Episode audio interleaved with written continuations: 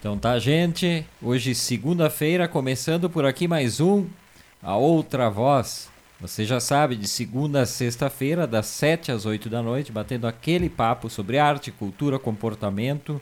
O programa vai ao ar também na radiopinguim.com.br, pelo aplicativo, aqui nas fanpages né, da, da Rádio Pinguim e do programa Outra Voz. Ele vira um podcast disponível ali pelas 10 da noite, pós-programa, lá no Spotify. E também tem as reprises na grade regular de programação da Rádio Pinguim às 11 da noite e às 13 horas do dia seguinte. Nas segundas-feiras, a titular do dia, que está aqui conosco de novo, Velu Mac. Boa noite, Velu. Bem-vinda mais uma vez ao, Outra Voz. Desculpe qualquer coisa aí, tem que estar nas segundas aí. boa noite, boa noite aos ouvintes, aos ouventes. É um prazer estar aqui na segunda. Ai, que, que coisa emocionante isso. Para quem trabalha com rádio, para nossos ouvintes, isso é emocionante ver Lumac dizendo que é um prazer estar conosco. Da mesma forma, o prazer é tê-la conosco aqui no programa sempre, para a gente bater aquele papo. Quem está chegando já aqui, né? Miguel Luiz Trois, do DJ Thunder. Boa noite, Everton, Verlu e ouvintes. Boa noite, Miguel, bem-vindo. Vamos ver quem mais está por aqui, porque só chega cedo aqui na nossa transmissão, né? Dona Liana Notari Rigatti também já chegou. E aos pouquinhos o pessoal vai se incorporando. Hoje o dia quente, né, Velu? Um dia quentíssimo e a Velu chegou em cima do laço e eu aqui pensando cá com meus botões. Vai dar o cano no programa, porque não vinha nunca, chegou faltando dois minutos. Tem que aproveitar o tempo, né? É, eu sou partidária desse sistema de aproveitar o tempo. E daí vai o Everton regular o nível do volume da Velu durante o programa, porque ela não vem antes, né, nos cinco minutos iniciais, mas tudo bem, estava perdoado, porque acho que estava fazendo alguma coisa bacana pra gente comer, inclusive. Ou não, não, por não? sinal não, não fiz nada até agora. E tragédia, não vai ter janta, gente. Então vamos, vamos fazer o programa até as 10, já que não vai ter o intervalo para janta. Tem pão que tu pode comer. Ah, tudo bem. Uh, Velu Mark Primeira pergunta do dia hoje. Eu faço várias perguntas para ver, Lu. Tu tem cara, não sei, né? Tu tem cara de quem curte um tokusatsu. Tô certo ou não? Olha. tem sim ou não? Não tem olha nem veja bem. Curte um tokusatsu ou não? Hum. Ou não sabe? Não sei, acho que não. Acho que já passou da idade. Ah, mim, luz pertinha, né? para mim, acho que já passou da idade. Na verdade, nunca teve muito essa idade para mim. Hum, muito bem. Uh, hoje, dia 15 de março, e é a data de estreia na TV japonesa disso aqui que eu vou rodar, na verdade. Aqui é, é o que eu estou rodando, é da, da programação no Brasil, obviamente, né? Mas estreava no dia 15 de março de 1985. Vamos ouvir aqui.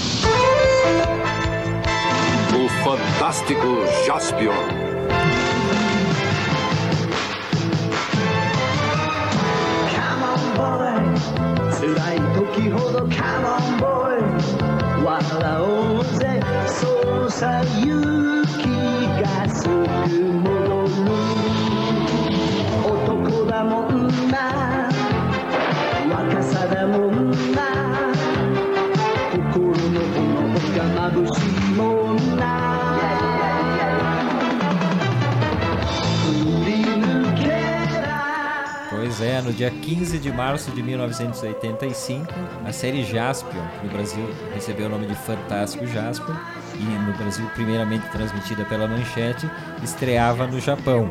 E perguntei do Tokusatsu para Verlu, porque Tokusatsu, na verdade, é um, é um nome japonês uh, utilizado para substituir a palavra em inglês de efeitos especiais, o SFX, né, que em inglês não sei como é que é isso, é para Verlu, SF alguma coisa, X. E, e acabou virando uh, o, a denominação desse tipo de desse gênero de cinema e televisão que era de, de efeitos especiais uh, como é o caso do Jaspion, né? E aí virou um mercado promissor, até hoje se exibe na TV japonesa. Sim, são, na verdade, séries, filmes, não precisa ser só série, né? Não, não, qualquer, filme, cinema também qualquer, É, qualquer que seja, mas é com personagens reais, né? Live action, como é, se chama. Personagens reais, mas com muito efeito. Né? Os live actions, na verdade, são os filmes feitos a partir de histórias em quadrinhos, de desenhos animados. É o nome que se dá, é live action. Mas, eh, no caso dessa, dessa especialidade japonesa, muitos efeitos especiais. Uh, vem do, do, Praticamente defeitos especiais. É, é, é bem bizarros, né? Porque na época também a gente não podia esperar Sim. muita coisa. Uh, o Jaspion teve só 46 episódios. Ele durou, então, até dia 24 de março do ano seguinte, 1986, da estreia. Inicialmente no Brasil na TV Manchete, depois ele passou em outras, outras emissoras. E é impressionante que o sucesso né, do, do Jaspion no Brasil, a, a Manchete chegava a bater a Globo no horário, concorria com a Xuxa. 15 pontos no, no, no, no Ibope, o que é algo... Uh, estupendo para uma emissora pequena como foi a Manchete. Sim, é, mas no Brasil passou depois, né? Passou em 1988, não Sim, passou claro. na mesma época. E aí o, a história resumida do Jaspion, eu nunca fui ouvi, ouvi, assistente de, de Jaspion. Eu não, nem tinha mais idade, eu acho, para isso. Deixa eu ver, nasci em 71, 88, já não era mais fã dessas não, mas coisas. Poderia aí. ter sido. Imagino que nosso amigo Delano Pieta tenha gostado bastante de Jaspion. Meus irmãos também, talvez o do meio. Eu acho que acompanharam. Velu, não? Não assistia? Na verdade, a minha, eu fiquei sabendo da existência do Jaspion. eu não assistia assim muito desenho né, de manhã. Então eu sei que, que tinha o Jaspion porque eu tinha um vizinho, eu morava em Rolante, numa casa e tinha uma casa ao lado, mas era bem nos fundos, assim, a casa, uma casinha. E tinha um casal com um filho, né? E o filho era um menino que era. Sei se ele era um pouquinho mais velho do que eu, talvez, ou mais ou menos mesma idade, não, não me recordo bem a idade dele. Uh, e ele passava o tempo todo, ele tinha os bonecos, né? Porque, claro que depois que fez o sucesso, né? Fez muito sucesso o Jaspion ele tinha os, um boneco, né? E ele passava o tempo todo correndo de um lado para o outro, gritando Jaspion e, e, um monte de coisa e gritos, assim, acho que ele, que ele ouvia, né, na série. E, e daí eu ficava bem revoltada com ele, inclusive, porque ele fazia, imitava os efeitos ou defeitos especiais. Só que os monstros que ele matava com o Jaspion de brinquedo dele eram bichinhos, tipo formigas, sabe? então, tipo, tinha trilha de formiga, né? E daí ele pegava aquele bicho e fazia de conta que ele era um monstro e daí matava as formigas. Mas né? na verdade ele era o um monstro, então como é, me dá o nome aqui que nós já vamos chamar o Ibama aqui. Ele tá, era não, um daí eu, eu, achei super interessante, porque o Jaspion, na verdade, o nome original era Juspion, né? Não era Jaspion. Juspion porque Jus de Justice, né? Em inglês. E, e Pion por causa de Champion, né? Então é uma junção de justiça com campeão, campeão né? Campeão da justiça. E, e esse menino que era meu vizinho, o nome dele era Joeni. E o nome dele também era uma junção.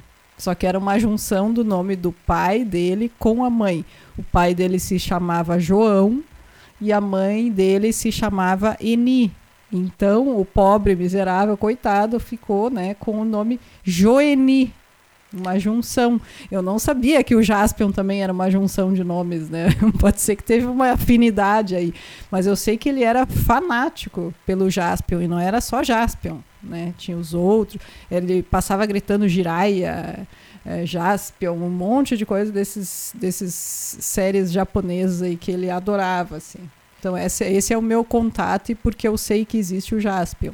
Primeiro dizer que é a opinião editorial do grupo Rádio Pinguim não está dentro. Se tiver que processar aí por esse comentário de Verlu dar os nomes, o pobre, coitado, É tudo opinião da verdade. Não, é que eu acho é, assim, por que, né? Eu falo o mesmo por mim. Eu tenho o mesmo nome da minha mãe. Por que me deram o mesmo nome da minha mãe? Né? Por que, dona Vera? Por, por quê? Por pra quê? Explica pra quem é o né? mesmo nome. Uma auto-homenagem da mãe. Que mania é essa de pegar o mesmo nome ou de querer usar o seu nome, né? Pra, pra botar nos filhos já não chega, que vai ter a semelhança, já é o DNA dividido ali dos dois. Já tá bom, de bom tamanho, né? Mas não, né? Né? Eu tive que ter o mesmo nome. E o menino não teve o mesmo nome, mas daí tiveram essa né, ideia maravilhosa de juntar os nomes, né? Porque eu sempre achava estranho o nome dele, que eu nunca, nunca tinha ouvido aquele nome. Até que um dia ele me explicou que o nome dele era porque era uma junção do nome dos pais dele. Daí eu achei bem bizarro. Né? E será que ele tem a mesma história que o Jaspio? Porque o Jaspio, na verdade, tinha um planeta onde viviam uh, algumas sumidades da, da, da, Via Láctea e esse planeta uh, foi explodido e aí a, a Bíblia Galáctica, a Bíblia Láctea foi, Galáctica, é. é. foi explodida em milhares de pedaços, Sim. né? Que era uma, uma, uma coisa de, de, de pedra, é. com os mandamentos e, e, explicando que ia surgir um monstro que ia tentar dominar o, o universo, Satangos e tal. Tem toda uma história, não, não é? é, é complexíssima, né? Eu, eu não sabia que era tão complexa a história. Na verdade, existe. Olha só que coisa que bem pensado eles fizeram. Existe um Deus universal. Existia um Deus universal. Esse Deus criou, então, a Bíblia galáctica, que servia, então, para toda a galáxia, né? toda a Via Láctea. E existia esse país muito distante, né, muitos, sei lá quantos anos-luz de distância da Terra, em que tinha esses profetas, né, que eram os, as pessoas que então uh, passavam adiante esses ensinamentos da Bíblia Galáctica. Né? Só que daí esse planeta foi, um cometa atingiu ele, enfim, quebrou essa Bíblia e, e daí o planeta o, ficou ali meio. E aí tem o único sobrevivente, que é o Edim, né? Que, o Edim, que, ele, que é o único ele, profeta, né? Que, que ele sai, ele sai, ele sai em busca da, da Bíblia e ele se depara com, com, com um garoto humano daí que sobreviveu ao acidente com a nave espacial dos pais, né? Os pais morreram. É e ele acaba adotando esse, esse, esse, esse menino.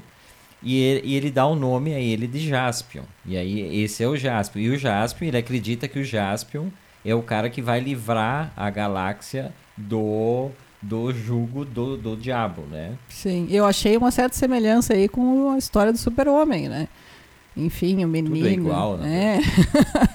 É. e daí ele foi criado pelo Edim para ser o salvador né, da, da, da, galáxia. E aí, e aí a Verlu fala da, da, que, o, que o vizinho tinha todos os acessórios. O personagem foi criado para as pessoas ter, poder vender todos os acessórios, porque o, o personagem Jaspion é tudo construído pelo Edim, pelo pai adotivo, para proteger ele, para ele partir na luta. Eh, contra o mal, mas tinha muitos acessórios, né? E esses acessórios, obviamente, que eram tudo vendidos para as crianças. Armadura, a pistola laser, a... Mas tinha moto, daí se transformava em robô também, tinham né, várias coisas Bom, dentro da, da armadura dele, assim, acho que a armadura meio se transformava também. E tinha o, o, carro, aquele, a nave que virava um robô, né? Ah, era a nave, então? É, não, ele tinha o carro, ele tinha outras coisas, mas o que virava robô era a nave, e aí a, acho que isso ficou mais famoso para as crianças, né? Depois tem, tem um monte de, de personagens de, dessa, desse tipo, né? Uh, e aí o, dentro dessa linha, eu, e aí o Luiz Marasquim tá chegando aqui, tá dando boa noite pra gente, pro nosso Old Dog também, pros o, mi, amigos ouvintes, ele disse que ele é do tempo do Nacional Kid, que é um hum. dos precursores lá. E eu sou do tempo do Ultraman. Ultraman, tem, na verdade, tem dois Ultraman aqui no Brasil, foi confundido, inclusive. Uh, mas só deixa eu saudar aqui o Christian Heck de Lima. Boa noite, boa noite, Christian, bem-vindo. Uh, o Luiz Marasquinha Breno botou por algum, por algum acaso apareceu um pastor neopentagaláctico cobrando o dízimo? Edim Macedo. Já Edim. tá brincando com, com o Edim aqui. Que ótimo.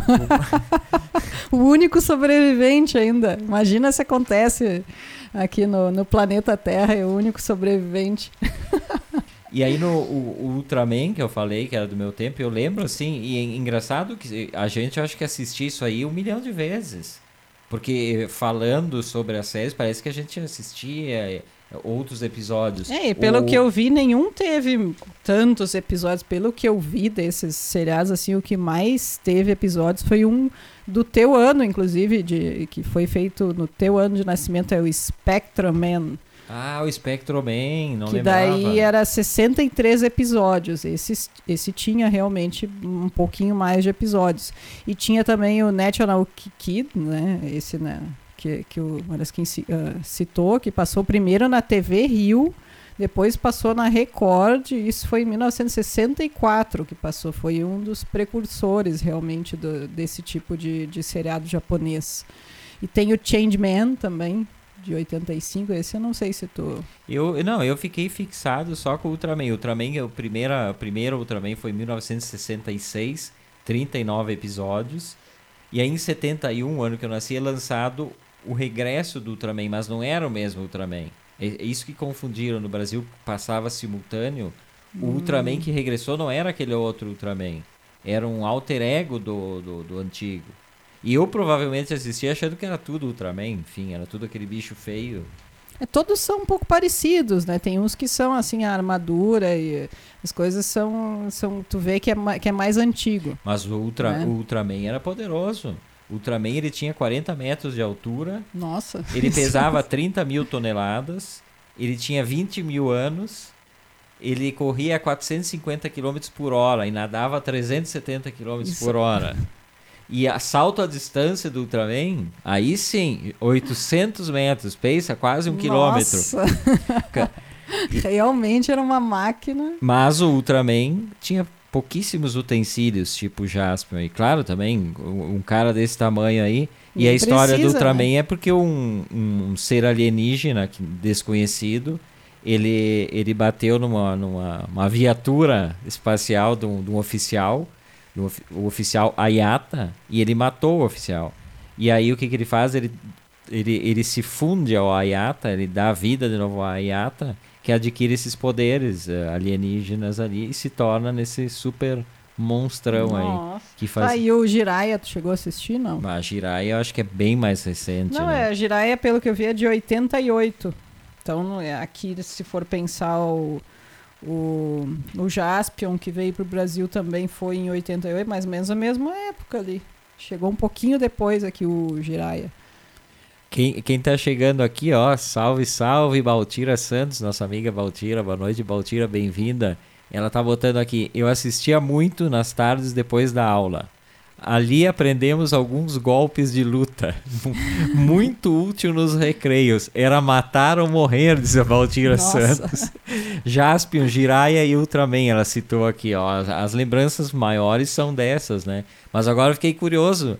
É, será que Baltira Santos estudava num outro planeta é, tomado por seres alienígenas e o intervalo era assim violentíssimo? Olha, sabe que outra coisa que me chamou a atenção que o Jaspion, daí chega uma hora lá, ele passa a combater em vários planetas, né? Ele, ele tem luta em vários planetas, mas chega um momento que o Edin manda uma mensagem telepática para ele dizendo que que é aquele o Satã, aquele estava na Terra.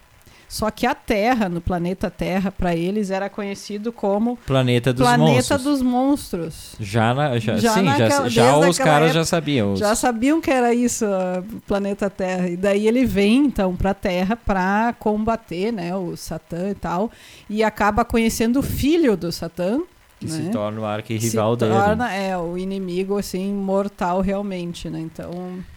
Quem está chegando aqui também é a nossa amiga Aline Estedes. Boa noite, Aline, bem-vinda. Ela botou assim: quem nunca assistiu a esses seriados infantis japoneses que atire a primeira pedra. Eu não gostava, mas lembro que era uma febre entre os meninos. Lembro que muitos falavam dos Cavaleiros do Zodíaco, que também é uma dentro dessa linha, mas talvez seja americano, né? É, os Cavaleiros. Assim como os, os Power Rangers, é uma versão americana mas baseada nessas, nessas séries japonesas e tal. Inclusive, nem sei se eles não pagavam algum direito autoral para fazer. E seriam, e aí fico pensando, Uh, os Teletubbies seriam a versão paz e amor dos, dos Ultramans e Jiraias e Power Ranger, Velumac? Tele... Bah, o Teletubbies acho que não, é muito lento. não sei se os Teletubbies têm acessórios também e, e brigam, acho que não. É só não. bu, ba, uh, sei lá, lala, aquela coisa. Mas os golpes do, do Ultraman eu fazia, os golpes do Ultraman eu gostava de, de reproduzir. Talvez por isso que eu falei, talvez eles faziam a versão paz e amor, tipo, eles resolviam que os os, os, poderosos aí faziam. Versão leite com pera do Jaspion. É que tudo foi ficando um pouco mais amenizado, né? Todas as coisas dos anos 80 atualmente são consideradas impróprias para criança, né? E o são, né? E o são. Era muita violência. aí, então, talvez o Teletubbies foi uma adequação, né? Bem radical. Mas acho que sim, pode acontecer, é, de ser uma adaptação para para os tempos atuais. Nem tão atuais, porque Teletubbies também já é uma coisa. Nem sei se existe ainda. Existe Teletubbies? Acho que não. O que, que tu assistia dessas coisas televisivas né, na tua época de criança? Tu assistia alguma coisa? Eu assistia pouca coisa, mas eu assistia, eu era uh, uh, cliente da Xuxa, né? Eu assistia o show da Xuxa, daí eu assistia os desenhos que, que passavam na Xuxa. E esses, o Jaspion, o Jirai, esses desenhos aí não, não passavam na Globo, né? Então eu não, não sei nem se pegava lá em casa o outro canal, porque é tipo dois, três canais sempre. quando pegava a Globo, não pegava o outro, quando pegava o outro, não pegava. Sabe que eu tenho saudades do tempo em que só tinha quatro canais. Só não se estressava com nada. Tu tinha quatro canais, trocava de um para o outro Era ali. o 12, o 5, que era o SBT, os. Qual mais? Quatro Guaíba sete, não sei se tinha.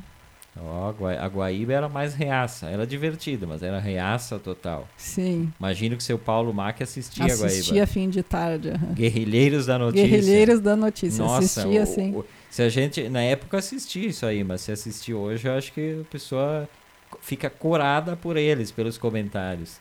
Acho Mas... que até eles ficam corados por eles, pelos comentários que eles faziam Os na que época. sobreviveram, então acho quase que, todos já se foram. É, eu, acho que hoje eles dariam uma amenizada, né?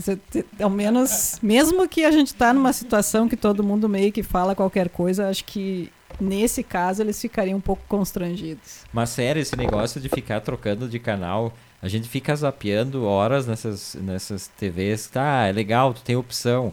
Mas ao mesmo tempo tu, tu não te fixa em nada. Ontem eu fiz isso, até disse pra Velu. Hoje o controle é meu, eu não, eu não costumo assistir televisão. A, a sala ali é de televisão é da Velu. Mas ontem, final da tarde, eu quis dar uma, uma zapeada ali. Zapiei, zapiei, zapiei, não, não me fixei em nada, assisti um pedacinho de uma coisa, de outra. Aqueles canais de desenho que se intrometem no meio ali, que deveriam ser ou no início ou no final. Ele, tu tem que passar um por um ali. Não, nunca gostei. Eu, eu, já, já era velho ó, quando criança, não gostava de desenho, nunca gostei. Poucos desenhos. Popeye. Ah, Popeye eu lembro, é. Mas eu achava muito chato também. Não tudo. gostava tanto de Popeye. Eu, se, eu, eu, sempre tive essa implicância com coisas exageradas e desenho animado. O, é tudo exagerado. Eu né? gostava dos Smurfs. Nossa, mas os Smurfs, o, o Gargamel, né? Tinha o Gargamel. Tinha o Gargamel. É, eu gostava dos Smurfs. Aí tinha o He-Man, né? Que era no final da manhã. O He-Man eu, eu, assistia também. Ah, e o He-Man. He-Man marcou He história na televisão. Esse eu lembro dos meus irmãos. Não sei qual dos dois também, eu não assistia. Mas eu me lembro que eles eram fanzaços do, do He-Man pelos poderes tinha, de Grayskull. Eu tenho a força. Aquele cabelinho Playmobil do, do He-Man era uma coisa mais feia, o cabelinho. Uh, tipo. É, Playmobil. Play, é, Playmobil. Só que loiro. É. Playmobil loiro e tal. E, e no final sempre tinha assim, hoje nós aprendemos que, né, tinha aquela lição de moral assim no final do He-Man ah, sério? Isso Sim, aí eu não lembro. sempre tinha uhum, uma lição de moral, assim, no final. Era um, era um desenho educativo, He-Man. Sabe que isso é uma coisa que, que pessoas mais antigas ainda assistem filmes. Eu já ouvi várias vezes essa bobagem. Qual é a moral, é a moral do filme? da história. A moral do filme. É. Tipo, o filme ele tem que transmitir algum, alguma coisa, algum cânone, e tem que ser de acordo com aquela coisa um, correta, né? Entre aspas, o correto ditado por, sei lá, igreja, estado, enfim. Mas tem muita gente que ainda não consegue assistir um filme que não tenha um desenlace. Na verdade, o cinema ele tem essa coisa desses finais em aberto, por exemplo. Não interessa o que, que o personagem. Não tem julgamento dos personagens como o cinema mais tradicional e as pessoas esperam, né? Ah, mas é que as pessoas, na maior parte, estão acostumadas com o cinema hollywoodiano, que, de um modo geral, tem aquele roteirozinho assim, início, meio e fim, né? E, e, tu tem assim tudo certinho a história, o, o que que aconteceu, o que que inclusive ali a, a moral da história, né? tem muita gente que gosta, né? Tanto que todo mundo fica torcendo, né, para ai, o bem bandidão, vai, o bandidão. bem vai vencer o mal, aquela coisa assim, né? Vai... Isso sim que é de outro planeta, né? O bem vai vencer Como o mal. se fosse assim, né? As pessoas, ai, é, tu é o totalmente o mal, eu sou totalmente o bem e, e, e que fácil, né? Isso. Vamos resolver o mundo assim. Esse é outra voz desta segunda-feira. Eu, Everton Rigatti, Velumac até às oito batendo um papo aqui, falando sobre uma começamos falando sobre Jaspion e os Tokusatsu. Velu, Velu Espertinha já tinha lido o termo, então. Não tinha era para ter, era para ser uma surpresa dizer, ah, eu não gosto de Tokusatsu. Mas enfim, isso marcou a vida de muita gente. A minha mais ou menos. Eu falei Ultraman e, e olhe lá e assistia e mas mas nada muito eu sempre achei bizarríssimo. Repito, sempre velho, sempre chato, né? sempre achando tudo fora do. Sempre gostei de uma coisa muito uh, realista, entre aspas, dentro do que é possível ser realista. Então sempre me incomodou um pouco, por isso que desenho animado me incomodava. É bicho era uma que criança velha já. O bicho que atravessava a parede, outro que não sei o que. Nunca, nunca consegui me fixar mesmo em desenho animado. É, eu gostava de desenhos de Pato Donald também, né? E Pluto, eu gostava do Pluto. Esse eu sempre gostei. O que, que mais? Ah, vai falar de, de programa antigo aí. Mas olha só, hoje, hoje eu li dessas coisas que a gente vê uma, uma notícia, da, daí depois tu abre o jornal, no dia seguinte tem outra que se relaciona. Eu li que, que morreu o Alan McDonald. Ninguém sabe quem é o Alan McDonald, provavelmente. Mas aí eu comecei a ler notícia. Não é o McDonald's. Não é o dono do McDonald's. Não, é? não, não, senão... então, então, realmente não sei. Se, se, o, se o dono do McDonald's está ainda vivo hoje, comendo o McDonald's, a não ser que ele não comesse McDonald's. Ah, não, mas quem disse que ele comia ou come McDonald's? Tem um filme no Netflix sobre a história do McDonald's que eu já fiquei curioso de assistir, mas não tive ainda a paciência de sentar, porque eu sei que vou assistir 15 minutos e vou surtar.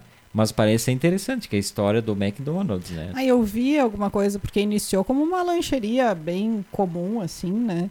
Só tipo que... a Candelabro aqui do lado. É, não tão comum. Só que a difer... grande diferença, acho que desde o início, é que ele sempre padronizou muito, né? Então era, era tudo muito sistematizado e padronizado as coisas. Então o bife era sempre igual, né, a batatinha, ele foi fazendo tudo muito certinho, a montagem também, tudo. Acho que foi isso que, que, que fez com que o negócio dele fosse tão diferente, né? Pois é, esse negócio, a padronização, 328,5 gramas de carne, sem graça, né? A pessoa não, não tem oportunidade. É, não é que nem aqui em Caxias, que quando tu, tu vai comer um X, tu não sabe, pode ser um baita bifão, pode ser um mini bifinho, dependendo do lugar. Mas isso que é a graça da vida, é a surpresa. Um dia a gente ganha, outro dia a gente perde. Um dia tu vai lá e ganha um, um mini bife, no outro dia um bifão que sai para fora do pão.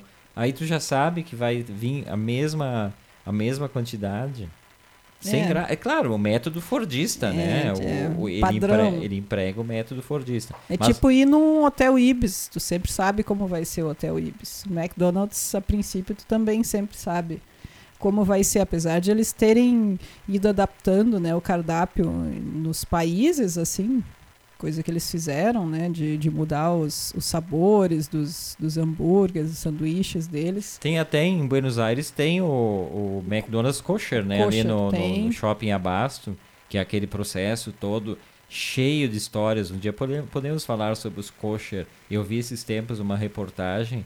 É um porre a forma de... O, o, o cara que é o chefe da cozinha não pode botar a mão nas coisas é um cheio da, da, das histórias, a comida kosher, né? Que é aquela comida para judeus ortodoxos. Sim. Sabe que falando isso, nisso em adaptar o sanduíche do McDonald's, ontem eu assisti uma reportagem de como é feita a comida para avião da Emirates, né? É em Dubai, do lado do aeroporto tem um prédio imenso em que eles fazem todas as comidas que vão em todos os voos da Emirates. Pela delícia que é comida de voo, quem, quem já voou sabe do que eu estou falando, pela maravilha que é aquilo, eu imagino uma, uma vovozinha, aí no caso uma vovozinha de, de Dubai, fazendo com todo amor e carinho porções individuais, pensando quem vai comer aquilo. Acho que é assim. Não, não mas a curiosidade que, que eu me lembrei é que eles fazem uh, os cardápios, porque existem não sei quantos, dezenas e ah, dezenas. Ah, existe, eu nunca vi, eu, eu sempre recebo um é aquilo. Tá, não é assim. Existem muitos cardápios diferentes e eles fazem baseados no país destino dos voos sempre, né? Então, por exemplo, tu tá indo para o Japão, tu não vai ganhar um café da manhã, um croissant, tu vai, ganhar, tu vai ganhar um sushi de café da manhã, alguma coisa do local que tu tá chegando. Mas sushi de manhã cedo é ruim. É, né? mas eles comem, né? E se tu estiver indo para a França, daí muito provavelmente tu vai ganhar um croissant de café da manhã, né? Então eles fazem essa diferenciação. E tem tudo separado, andares, assim, o andar da comida quente, o andar de salada, o andar de sobremesa, o andar que eles fazem pão. Aí a coisa interessante do croissant é um exemplo. O croissant para a classe turística, né, e a executiva, assim, as passagens mais baratas, ele é feito por máquinas tudo. A massa entra ali, a farinha, os ingredientes, tudo, bate tudo, faz tudo, corta e faz o formato, tudo com máquina, tudo né, automatizado. Aí o croissant da primeira classe, aí eles pegam a massa, eles cortam a massa, pessoas cortam e daí fazem a, o formato do croissant manualmente. Daí, então, esse croissant especial vai para a primeira classe e os outros seja, recebem o automatizado. Você nunca vai comer esse feito à mão. Quer eu pensei, eu nunca comi um croissant feito à mão em voo nenhum e nunca vou comer, né? Mas é tudo daí, tipo, a primeira classe tem o primeiro prato, o segundo prato, daí tem todo um setor de montagem para a primeira classe, né?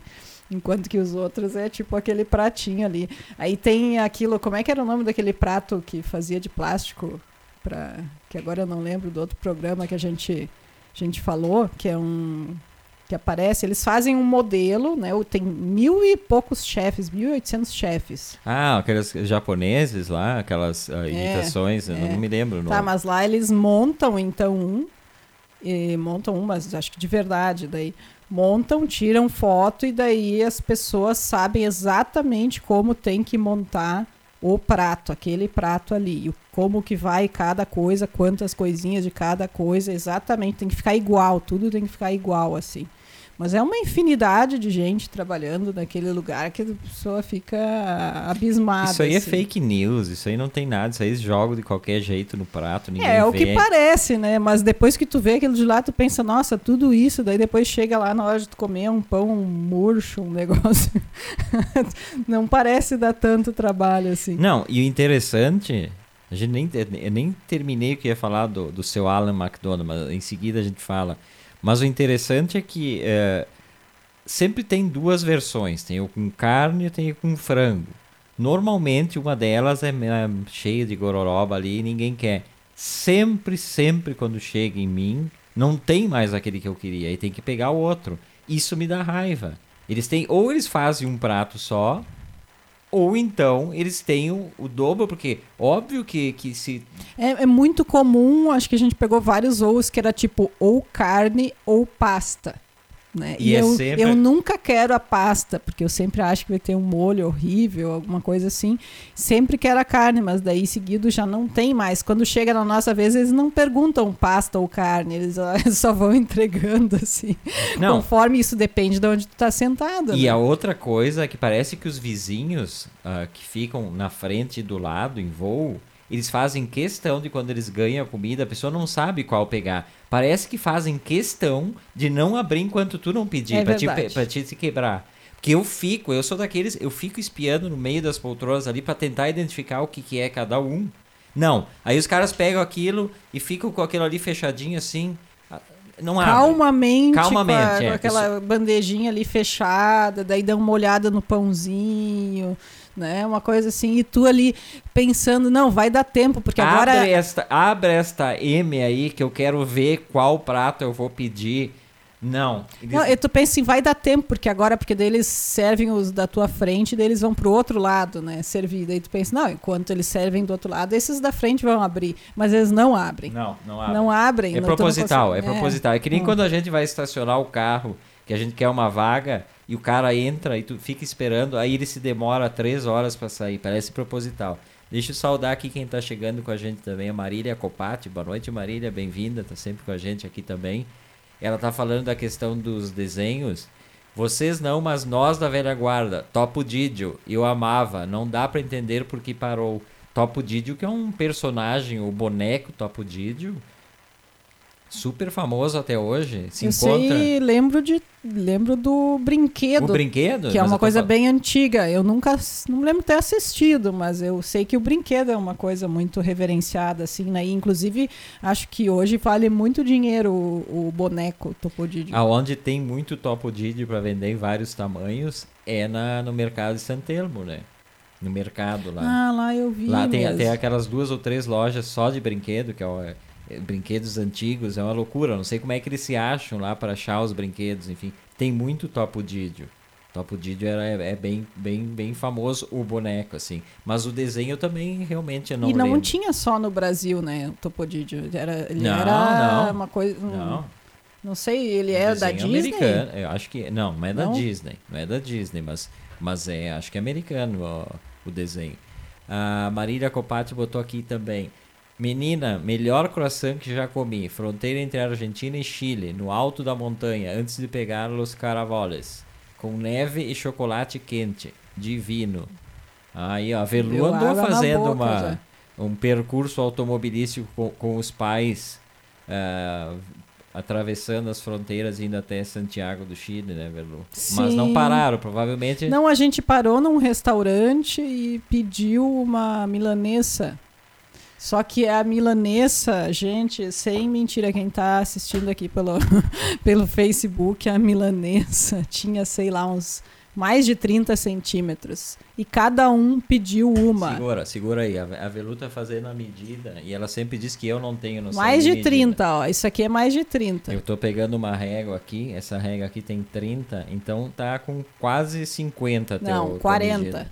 Medida. É, uns 40. Não, isso é Era porque é uma, é uma piada interna, porque a Velu diz que eu não tenho noção quando eu digo É, ele coisas não com tem a mão. noção. E aí agora ela fez, mas Pra ele, 15 centímetros. E pra Velu, assim. 30 centímetros são 40, 10 centímetros a Não, mais. eu mas falei mais de 30. Né?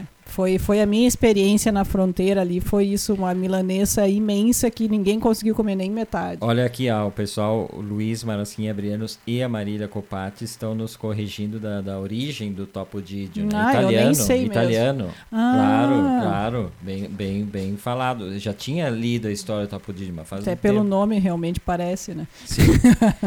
Isso é a outra voz desta segunda-feira. Eu, Everton Rigatti Velumac, até às 8, batendo aquele papo. Ao fundo, quem acompanha na fanpage, né, o diretor da rádio dormindo solenemente, porque ele dorme de uma forma solene quando está no programa, né, ele sabe que está aparecendo no vídeo, obviamente.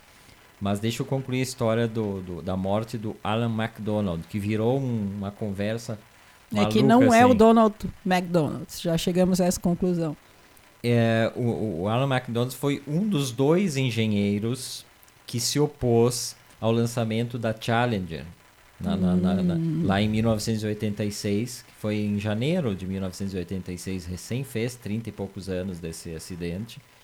E ele se opôs porque eh, ele trabalhava para uma empresa chamada Tiocol, que era responsável pelos aceleradores da, da, da nave.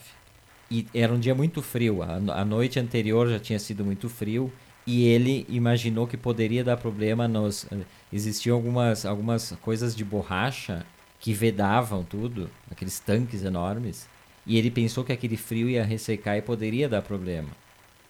E ninguém ouviu ele. Nem ele, nem o outro funcionário da mesma empresa. E aí ele, eh, o que aconteceu, todo mundo sabe, essa imagem eu acho que é emblemática da televisão mundial, né? Quem não lembra dessa explosão? Ele, uh, 70, 60, 73 segundos depois de, de, ter, de ter sido lançada, ela explode justamente por causa desse tipo de problema aí que ele tinha previsto. Uh, e ele morreu agora nesse final de semana e ele nunca, nunca uh, conseguiu uh, ficar em paz com isso. Ele acha que ele deveria ter feito algo a mais, mas o que fa faria contra a poderosa NASA? Tanto que ele, num primeiro momento, ele perdeu o emprego, né?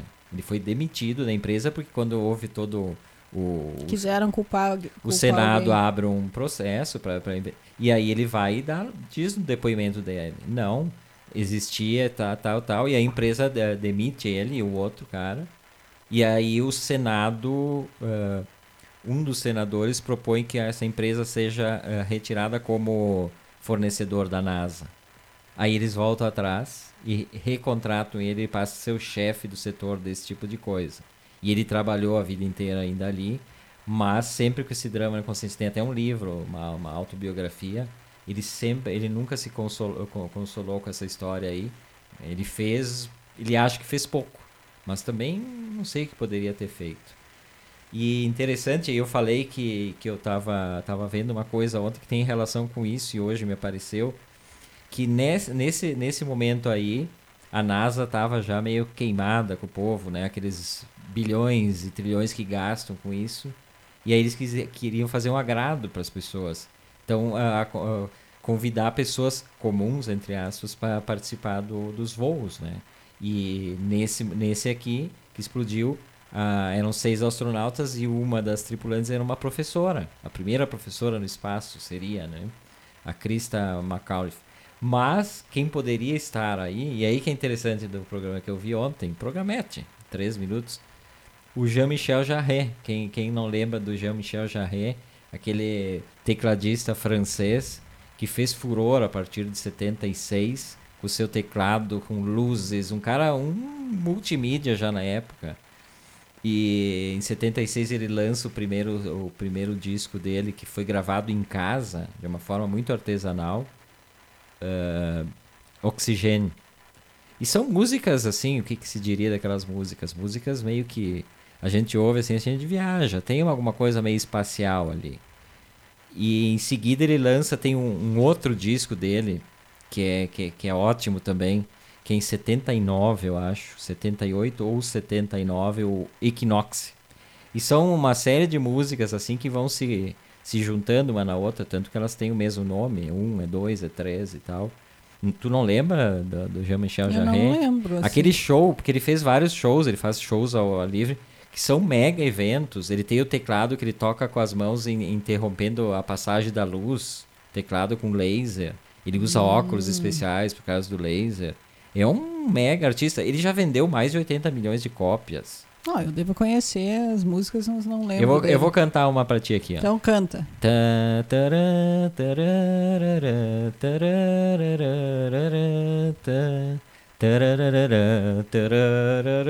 Entendeu ou não? Ninguém entendeu nada. Ficou mais difícil para todo mundo. É, acho que eu vou pesquisar depois no Spotify. Oh, ele, ele, ele botou um milhão de pessoas na, na Praça da Concórdia, em Paris. Isso em 70 e poucos. Foi um feito, assim. Depois ele superou duas ou três vezes esse, esse recorde. E ele até hoje ele, ele é vivo e tal. E, e ele era para ser um dos músicos a, a ser convidados aí para o espaço. Talvez nesse voo aí, talvez em outro. E aí depois uh, ele acabou não indo, foi a professora, mas aí ia ter um, uma história ali que ele ensinou um dos, dos, dos astronautas a tocar sax, uma música dele. Ia ser gravado também, uh, isso lá no espaço, né? Ia tocar a, a música dele, ia ser gravado as batidas do coração desse astronauta, e ele ia fundir isso e ia virar a primeira música criada ah. no espaço. É, e aí aconteceu um acidente e um tempo depois ele acabou fazendo um espetáculo dedicado aos astronautas e tal. E, e tem uma outra, uma outra passagem, só, só para falar do, do Jarret, que ele fez para alguns artistas, iam fazer uma exposição, artistas franceses, sobre supermercado. Era uma exposição e eles convidaram ele para fazer a, um, o som da exposição. E ele ficou três meses trabalhando, fez uma, a música para supermercados, que era 30 minutos de um som. E aí ele, ele cedeu para os caras, e aí foi, foi o seguinte: em vez de gravar isso num disco, ele pensou, bom, como são artistas, telas, esse trabalho meu também é único. Então foi gravado um disco só com essa música.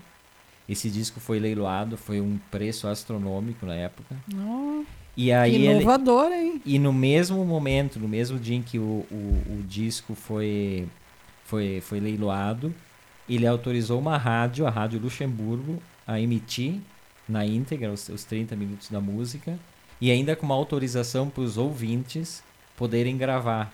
E de, depois disso, nunca mais essa, essa música foi ouvida.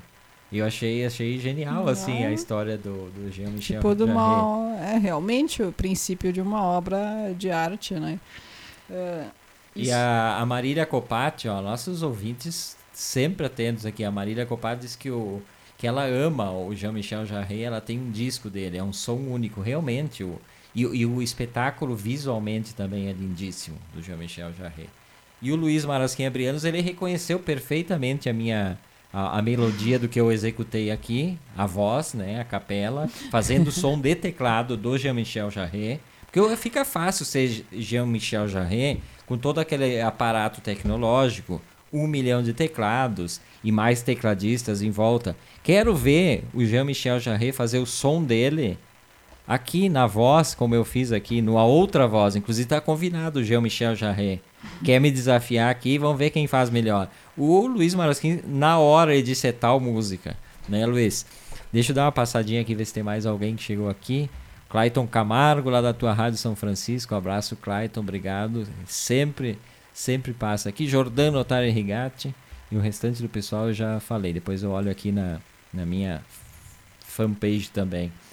Mas então é isso. É, é, e aí esse, esse micro documentário que eu vi no canal Arte francês uh, era sobre o, são, é tape o nome do pro, são programetes dois a três minutos e tinha sobre isso aí sobre esse episódio do Jean-Michel Jarre que quase esteve na Challenger e tem um documentário do ano final do ano passado em quatro é uma, uma, uma como é que chama minissérie né quando são poucos são quatro episódios sobre esse acidente aí.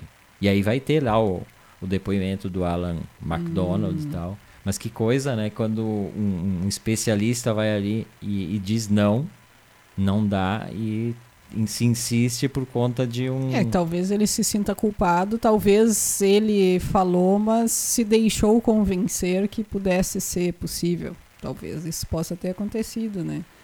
Ele tenha avisado e eles tenham tentado convencer ele que não e ele tenha aceito. Então, talvez seja essa a questão da culpa. Mas tu falou isso da, da música dele, né, de ser única, assim, uh, e eu lembrei agora dessa obra de arte que recém foi vendida, uma obra de arte digital, que foi vendida por quase 64 milhões de dólares, acho. Deixa eu ver aqui.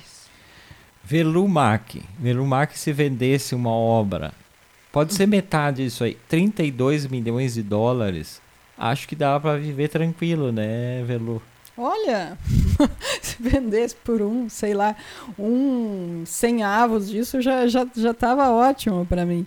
É, o nome do artista é um artista americano, ele trabalha com com obra sempre arte digital, né? E, e sempre arte digital é uma coisa também muito difícil, né? Porque uh, justamente para vender uma obra e ela ter o valor, uh, se é uma obra que todo mundo tem acesso digital, ela perde o valor, né? Então o que que ele fez? Ele tem um, um sistema que é tipo chamado é NFT, token não fungível, né? Uh, então é criptografado, tem um certificado de autenticidade, só a pessoa que comprou tem acesso a essa obra de arte dele né? mas é digital, ela não existe fisicamente. E Como é vem... é que é o nome do O artista do é o Beeple, é, conhecido Bipolar. Por, por Beeple. Pode ser, foi vendida na Christie's, na, na casa né, de, de leilões das, das mais conhecidas né, do mundo. E, e, na verdade, a obra dele é uma colagem de em torno de 5 mil ilustrações digitais dele, que ele reuniu e, e, vendeu a esse valor, né? Esse pequeno valor aí. Por que, que eu não pensei nisso antes? Ver Lumac colar fragmentozinhos de revistas. Quando eu era criança, eu fazia muito isso. Será que eu já tinha um artista de 60 milhões de dólares dentro de mim e não desenvolvi? Oh. Pode ser. O nome dele é Mike Winkelmann né? Mas ele é conhecido por, conhecido por Beeple. E é jovem? É jovem, é um cara, sei lá, deve ter uns. Pela foto, não sei, não tá dizendo aqui o nome, o, a idade dele, mas deve ter o quê? Uns 30 e, e poucos, eu acho.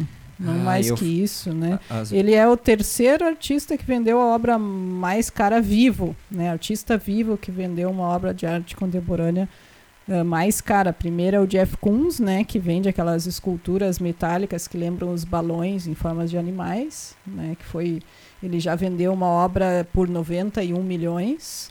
Depois é o Hookney, né, com as pinturas com piscinas, não sei se tu sabe. E agora é. Já é... vi na Pinacoteca, eu acho, não? Não sei. E agora é essa daí que é a, a mais cara de um artista vivo, né? Que nem que fisicamente não existe. Parabéns para ele, tudo Parabéns. de bom. Viva com esses 60 míseros milhões de dólares o resto da sua vida e não faça mais nada de, dessas, dessas obras aí. Deu para tua bolinha também. Enquanto isso, espaços de cultura fechando. A gente falou semana passada aqui, a gente estava falando, não sei por que que entrou a questão do, do Notorious, que é um, é uma, um bar jazz de, de Buenos Aires, ali na, na, na Avenida Cajal. Espaço bacana pra caramba, atendido pelo dono. Um, um, palquinho lá com muitas mesas. A gente foi. Acho que a gente falou do jazz, não foi do cineasta, o. O de Allen. O de Allen o tocava Allen, lá. O de Allen tocou várias vezes é. em Buenos Aires nesse espaço. Um lugar que na frente tinha uma venda de discos e nos fundos era uma sala de espetáculos com mesas e tal tomava um vinho ali assistindo o show. A gente foi ver o Moacir, que é um personagem do documentário, já comentamos sobre ele. Mas o, o, o Notorious, depois de 23 anos, fechou. Fechou as portas. Um espaço importante. Espaço super importante do, do jazz. Por isso que falei, o Woody Allen tocava lá. Grandes músicos do jazz. O neto do. do. do, uh, do, do, do Piazzolla. O, o, o, Piazzolla. Sim, não, o, o, o Pipe, né? Eu tava tentando Pipe lembrar. Piazzolla. O Pipe Piazzolla tocava ali também. Uh, nosso amigo Júlio Falavinha, falei semana passada do documentário do Júlio que eu fiz a direção de fotografia, também tocou várias vezes ali com a Bianca Gismonte, a esposa dele. Então, uh, pena, né? Não adianta, é aquela coisa, um público muito restrito, público jazz, um momento bem danado da, da dessa pandemia e tal. Então, só para, para dar um toque aqui. E no final de semana, Verlumac vimos. Verlumac anda se, se imiscuindo no meio das minhas sessões cinematográficas e quer assistir os filmes comigo. Convido por educação e ela disse sim, vamos. E aí ontem assistimos a um filme. Mais um, falamos a semana passada, acho na segunda, do Gianfranco Rossi, italiano. A gente falou do Noturno, que foi um filme que ele fez lá nas fronteiras perigosas né, da guerra síria. E, e a, ontem vimos um outro filme dele, que é mais antigo, é de 2013. Primeiro documentário ganhou Leão de Ouro em Veneza, inclusive. Uh, Sacro Gra. Gra é aquela rede de anéis que circundam Roma, né? Anéis viários que circundam Roma. Extensíssimo, assim, tem muita, muita, muita quilometragem aí. E aí o que, que o, o Gianfranco fez? ele, ele explora alguns personagens que vivem naquele entorno ali. Ele não chega, ele não entra em Roma, ele fica no entorno, no entorno da autoestrada ali, e ele, e ele explora a vida de uma forma brilhante assim. E aí tem, tem umas passagens maravilhosas. E, e, por exemplo, as dançarinas do bar. Tem duas moças que dançam num bar, num boteco qualquer Aí sim serviria, serviria nosso candelabro, né? um balcão e três mesinhas. Uma coisa assim. E a, a, profissão das moças é dançar em cima do balcão. Elas não são prostitutas. Elas dançam em cima do balcão, com uma sainha e tal. E os caras ficam tomando cachaça ali em volta. É um troço assim bizarro. E mostra cenas delas comendo um lanche, assim, desanimadíssimas. No, nos fundos do restaurante, aquele monte de caixa de, de bebida, de garrafa, de coisa assim. Uh, outra, outras cenas que eu, que eu achei que dá para destacar, ele filma moradores num bloco, um, um blocão daqueles de periferia em Roma, e aí ele bota a câmera provavelmente no bloco em frente, com uma, uma lente zoom, ele só deixa os microfones lá dentro da casa, com consentimento, e ele fica filmando da janela. Tem passagens maravilhosas ali, né? Não sei qual, qual te, Tu, tu, tu, pensando assim no filme, qual mais te chama a atenção de. Ah, eu gostei bastante também daquele personagem que é pescador, né? Caça, que, é, que pega, pega em, em guias. guias. É. é. muito interessante ele, a esposa, assim. É engraçado ele lendo o jornal, assim, irritadíssimo, assim, lendo e ah, comentando uma, o jornal. Uma matéria que fala sobre a questão das enguias Sim. e ele é revoltadíssimo porque escrevem, o jornalista escreveu uma coisa que ele não sabe. É. Sim, que para quem uh, pesca as enguias, eles, eles nunca perguntam, né? Não falam com as pessoas que conhecem, só fazem uma pesquisa do nada ali com coisas, dados que são errados. E ele revoltado comentando e, e fala para a mulher, né? Isso aqui tu vai gostar, ouve só. E a mulher, com uma cara assim, impassível, assim, ela tá ali, sei lá, costurando fazendo... a rede, eu acho, onde ele... Costurando alguma coisa A ali. rede de pesca. É, nem tinha identificado que era rede, mas costurando ali. E, e ela não ela não faz nenhum uma expressão facial, nada. Ela não ri, não, não comenta, não nada. E o homem dele falar ali com ela e ela ali olhando, olhando pra, pra linha ali, bem tranquila. E tem uma outra cena de um, de um castelo que o cara, o cara usa. É um castelo, parece uma coisa medieval, mas uma coisa bem bizarra, assim. É uma casa aristocrática, ele chama. E, e ele loca para festas, para eventos e tal. E naquele momento eles estão gravando uma fotonovela e aí eu achei, achei interessante porque fotonovela é uma coisa que surge uh, um pouco depois ali do cinema, mas tem muita relação com o cinema. Fotonovela a partir dos anos 40, ela, ela, ela foi bem importante, assim, né? Eu lembro de ler algumas fotonovelas. Eu não estou falando de foto fotonovela pornográfica, que essas tinham bastante na minha época de adolescente. Mas antes disso, existiam revistas especializadas que eram fotonovelas no Brasil. Velu acho que nem conheceu. Eu né? não conhecia, na verdade eu vi ali na, na no, no, documentário essas fotos novelas ali, até fui dar uma pesquisada, vi que tem uma em Portugal até hoje, né? As pessoas aparentemente gostam. é meio estranho, é tipo um quadrinho, só que são fotos. É um e... HQ de fotos, mas um estilo a Globo pega em vez de filmar tira fotos e faz uma revista. Né? Velu Mac já foi, é, não sabia, mas já foi o personagem do Cine Roman, que é uma fotonovela só que gravada em vídeo, que eu fiz para pós-graduação. Velu era a personagem principal, foi assassinada no filme, né? Não, não foi assassinada. O filme é um filme muito sério, mas é, isso também o, o cinema chama de Cine Roman uma série de, de, de frames, de, de, frames fixos, e que são juntados. A diferença é que em vez de ser no, no, numa revista de folhear, é um videozinho ali, mas é o mesmo princípio. E é bem interessante, porque tu trabalha o quadro, trabalha quadro a quadro, e tu tem controle total, né? Coisa que o, o, cinema, na verdade, trabalha sempre com a ideia do quadro, mas o quadro em movimento não é o quadro. É como são aqueles, uh, aqueles roteiros, uh, como é que se chama? Que os cineastas storyboard. fazem. Storyboards, né? É, é, mais ou menos isso. Tem gente que faz storyboard com fotografia também. Mas aí é mais difícil, que tu tem que fazer na hora ali. Vai ter os atores, tudo. Mas bem interessante o filme do Gianfranco Rossi. Sou fã do cara. Esses documentários observacionais, que ele não se intromete em absolutamente nada. Tá no MUBI também, né? Tá no MUBI, é o Sacro Gra. E tem também o Noturno, que é, que é o filme que a gente viu semana passada. Então, essa é a dica de cinema. É um documentário de 91 minutos. Passa muito rápido, inclusive, porque são personagens muito ricos. Tem também o mais óbvio, o cara da ambulância e tal. Esse eu já não usaria, é meio óbvio, assim, um cara que trabalha em, de socorrista dentro de ambulância. Tá cheio de, de séries, documentários que tratam desse tipo de assunto. Né? Mas então, eu até achei um pouco diferente, que ele não é o que eu esperaria muito, né? Ele sai um pouco do padrão do, do socorrista ali. É, mais ou menos. O, esse foi o Outra Voz desta segunda-feira. A gente está nos segundos finais. Agradecendo a companhia de todos vocês aqui com a gente. Deixa eu ver se eu não citei alguém aqui. Acho que eu citei todo mundo. Velumar que retorna na quarta-feira, né, Velu? Isto, beijão a todos e até quarta. Gente, beijo, obrigado pela companhia de todos. Amanhã estou de volta com o Delano Pieta. Tchau!